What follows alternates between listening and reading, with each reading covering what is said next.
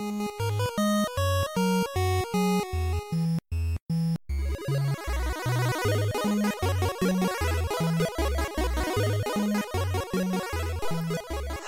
und herzlich willkommen zu einer neuen fast vergessen Folge von Vollverbackt. Eine Solo-Folge, in der ich äh, ein, mir ein Thema vornehme aus der Videospielgeschichte, was etwas vergessen ist oder bei uns überhaupt nicht so bekannt, etwas von dem viele von euch vielleicht auch das erste Mal hören. Und heute möchte ich über den IQ-Player sprechen. Was ist der IQ-Player? Es ist quasi ein N64 äh, für den chinesischen Markt, was dort im November 2003 erschienen ist. Da werden manche von euch sagen, äh, 2003, ist das nicht ein bisschen spät für Nintendo 64? Es ist in der Tat, das Nintendo 64, das, das ursprüngliche, die ursprüngliche Konsole ist bereits 1996 erschienen, also sieben Jahre vor dem IQ Player. Äh, selbst der GameCube ist 2001 bei uns ein bisschen später 2002 erschienen, also noch bevor äh, diese Variante des Nintendo 64 dann in, in China erschienen ist.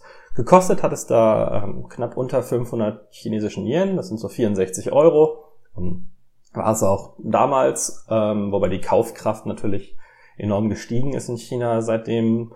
Ähm, und neben dem Namen IQ Player äh, heißt das Gerät auch Shenyouji auf Chinesisch. Das heißt so viel wie ähm, das göttliche Gerät, aber Shenyo kann auch sowas wie eine geistige Reise, eine mentale Reise sein, also, also ein bisschen eine Doppelbedeutung. Ähm, ja, kommen wir erstmal dazu, wie es dazu gekommen ist, dass Nintendo in den chinesischen Markt ähm, gegangen ist.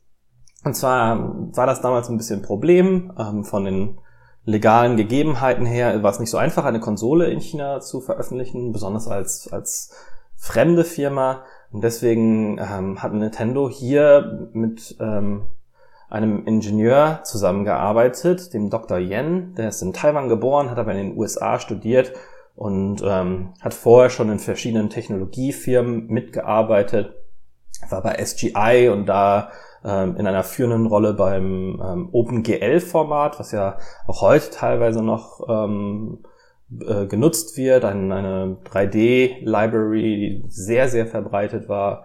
Ähm, und hat dann mit, mit Nintendo, wie gesagt, dieses ähm, IQ erstmal als Firma gegründet, hat aber auch andere Firmen gegründet, die für Nintendo arbeiten oder mit Nintendo zusammenarbeiten. Eine für Software, für die, für die Motion Controller, von Nintendo. Die größte ist vermutlich IGWare. Ähm, das ist eine Cloud-Technologie-Firma ähm, und der Online-Service vom DS, 3DS, der Wii und der Wii U setzen auf deren Technologie auf. Ähm, die wurden dann irgendwann mal von, von Acer gekauft für 320 Millionen Dollar.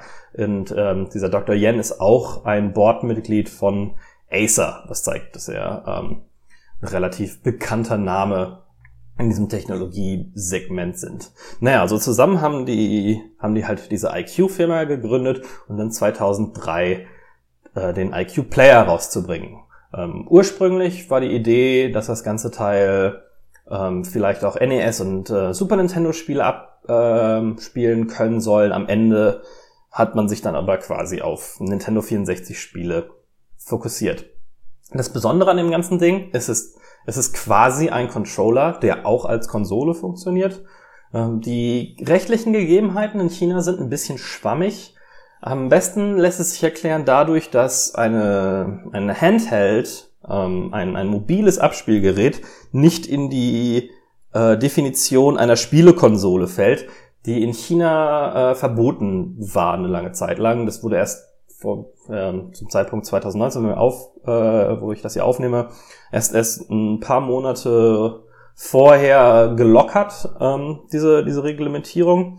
Und deswegen funktioniert der IQ-Player quasi als Schlu Schlupfloch, denn der, die ganze Konsole ist ein dicker Controller, das kann man sich so in etwa vorstellen wie einen der ursprünglichen Xbox-Controller von der Größe her.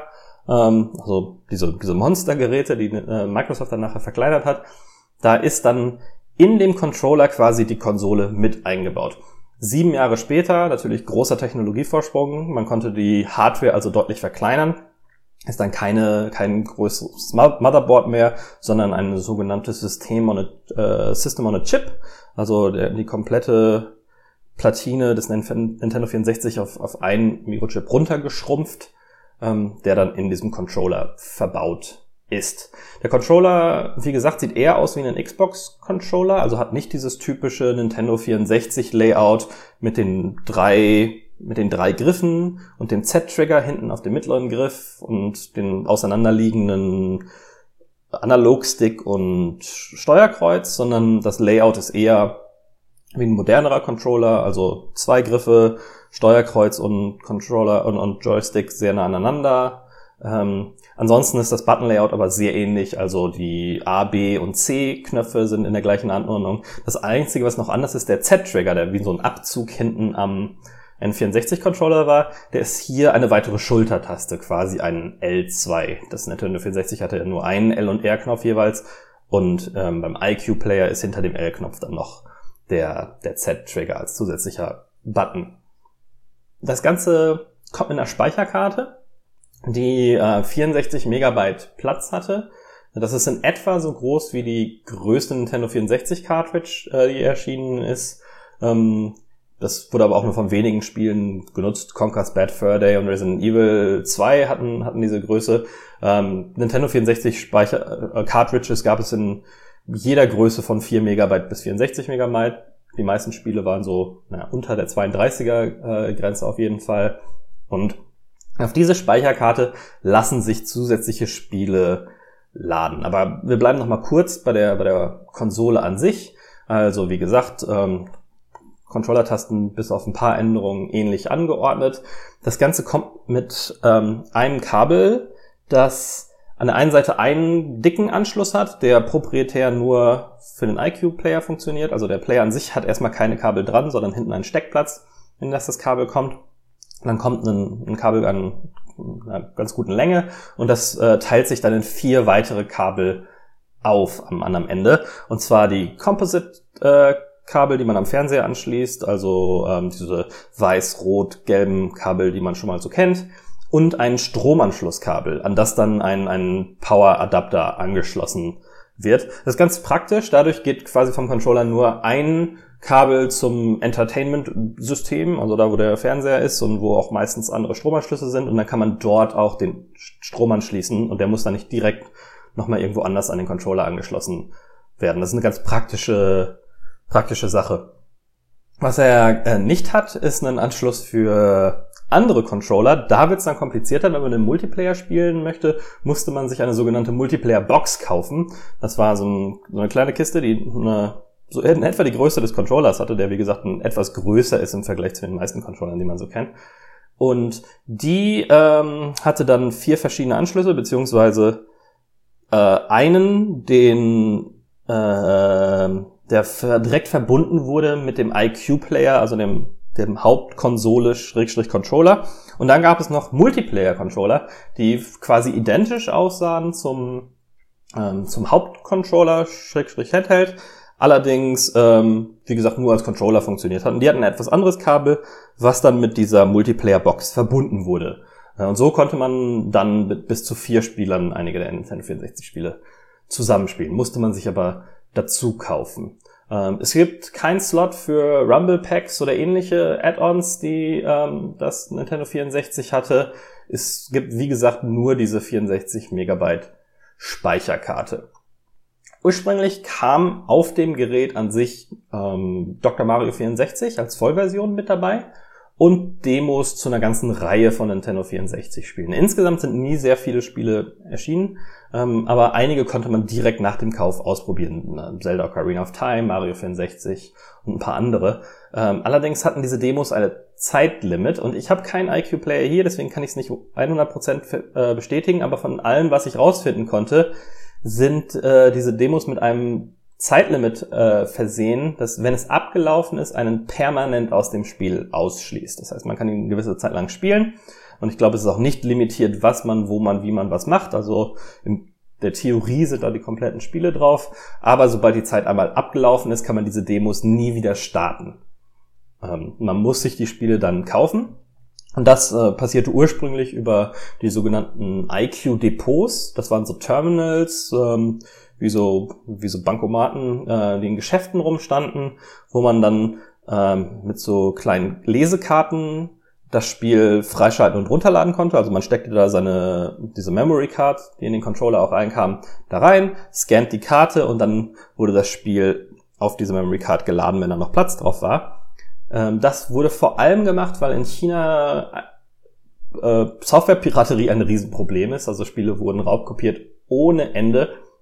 Und über dieses Terminal-System und die, die Karten, die einen, einen jetzt nicht äh, wirklich kompatibel waren mit irgendwas, mit irgendwelchen anderen Lesegeräten, war es ähm, einigermaßen möglich, die Piraterie etwas einzudämmen. Ab 2009 äh, war es dann aber auch möglich, ähm, eine Software, sogenannte IQ at Home, herunterzuladen. Da konnte man dann so eine Mitgliedschaft äh, registrieren und dann per USB-Kabel tatsächlich Spiele online kaufen und herunterladen. Ganz interessanter Fun Fact, äh, neue Spiele kaufen konnte man tatsächlich bis 2016.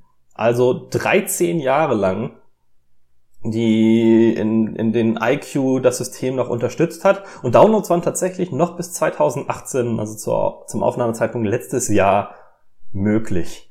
Ähm, was, was eine ganz, schön, äh, ganz schöne Zeitspanne ist, was so ein Software-Support angeht. Aber auch ein Zeichen dafür, was passiert, wenn so Software-Supports eingestellt werden, weil es nämlich jetzt schwierig geworden ist, ähm, an die Spiele zu kommen. Ich habe schon erwähnt, dass es nicht so viele Spiele gab. Ähm, insgesamt wurden nur 14 Spiele veröffentlicht für den IQ Player. Die meisten davon hatten ein paar Updates äh, im Vergleich zu ihren Originalversionen. Erstens waren sie natürlich auf Chinesisch übersetzt, ähm, vereinfachtes Chinesisch in dem Fall für, für das chinesische Festland. Es sind auch ROMs gefunden worden von ähm, übersetzten ROMs, also übersetzten Spielen für traditionelles Chinesisch, äh, was darauf hinweist, dass ähm, das Ganze auch in Hongkong oder Taiwan veröffentlicht werden sollte, allerdings dort nie offiziell erschienen ist. Ähm, die Spiele sind auch noch angepasst, ähm, weil zum Beispiel es ja keinen Rumbles Pack Support äh, gibt, wie in Star Fox 64 zum Beispiel, und das wurde dann auch ähm, im Spiel entsprechend angepasst. Der, der IQ-Player ist äh, heutzutage jetzt nicht mehr besonders beliebt. Ähm, der hat sich erstens auch nicht mega gut verkauft, äh, angeblich nur 8.000 bis 12.000 Exemplare, was natürlich winzig ist, selbst wenn man es nur auf einen Markt wie China äh, beschränkt, in dem es ja über eine Milliarde Leute äh, potenzielle Kunden ähm, gibt. Also ein absolutes Sammlerstück, was schwer zu bekommen ist. Es ist, wird aber äh, teilweise in der Speedrun-Szene eingesetzt, was ein guter Stichpunkt ist, warum wir diese Woche diese, diese Folge releasen, denn zu Aufnahmezeitpunkt und auch ähm, zum Zeitpunkt, wo diese Folge erscheint, läuft noch der Summer Games Done Quick Marathon. Den kann man mal auschecken, da werden für einen guten Zweck äh, Dutzende verschiedene Spiele von den besten äh, Spielern der Kategorie so schnell wie möglich gespielt. Da gibt es immer Wettrennen zwischen mehreren Spielern, ein paar abgefahrenere Titel, also da auf jeden Fall mal reinschauen. Und da habe ich auch zum ersten Mal damals vom IQ-Player gehört. Denn ähm, für eine gewisse Zeit war der Weltrekord für Ocarina of Time mit diesem Player aufgestellt. Der ist äh, unter anderem deswegen beliebt, weil die Ladezeiten etwas schneller waren im Vergleich zum Original Nintendo 64, äh, aber auch der chinesische Text einfach ein bisschen schneller scrollt, weil äh, dadurch, dass in Chinesisch jedes Wort nur ein Zeichen ist, äh, weniger Scroll-Button-Presses benötigt werden, um den kompletten Text zu lesen. Ähm, Star Fox 64 wird da unter anderem auch äh, mal eine Zeit lang mitgespielt. Ist nicht mehr so beliebt. Erstens ist der IQ-Player natürlich schwer zu bekommen. Wie gesagt, das ist ein, ein Sammlerstück mittlerweile. Aber auch ähm, die japanischen Virtual Console-Versionen sind ähnlich schnell, normalerweise etwas schnellere Ladezeiten und ähnlich schneller Text. Ähm, und damit wurden alle bisherigen oder, oder zuletzt ähm, getrackten Rekorde für äh, Ocarina of Time zum Beispiel aufgestellt. Ähm, allerdings gibt es noch eine es gibt noch eine, eine, eine Szene um den IQ-Player herum. Gerade erst letztes Jahr, 15 Jahre nach dem offiziellen Release, wurde die Konsole gehackt. Ähm, alle ROMs für diese 14 Spiele wurden, wurden online veröffentlicht. Ähm, es ist Leuten gelungen, erstmals ähm, Homebrew-Code auszuführen, also eigene kleine Programme zu schreiben. Ähm, da gibt es noch nichts Großes, aber ähm, da die, die, die Barriere sozusagen ist da durchbrochen worden. Das heißt, ähm, wenn man jetzt einen IQ-Player noch hat oder den irgendwo herbekommt, kann man damit jetzt auch alle ähm, dieser Spiele spielen. Natürlich alles ein bisschen grauzonig, ne? Aber wie gesagt, der offizielle Support wurde von der Firma IQ eingestellt. Ähm, und zu guter Letzt wollen wir noch mal ganz kurz über diese Firma sprechen. Also IQ gibt es noch als Firma. Äh, die wurden dann 2013 zu 100% von Nintendo aufgekauft. Wie gesagt, vorher waren die mehr so ein Joint Venture.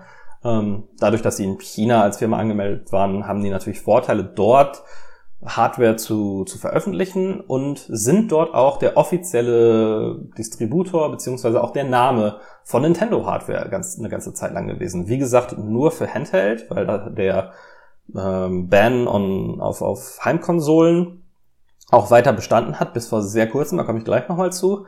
Aber ähm, der Game Boy Advance, Game Boy Advance SP, Micro, Nintendo DS, DS Lite, DSi und auch der 3DX, äh, 3DS XL wurden dort als ähm, IQ Geräte veröffentlicht. Also das heißt da tatsächlich nicht der Nintendo DS, sondern der IQ DS.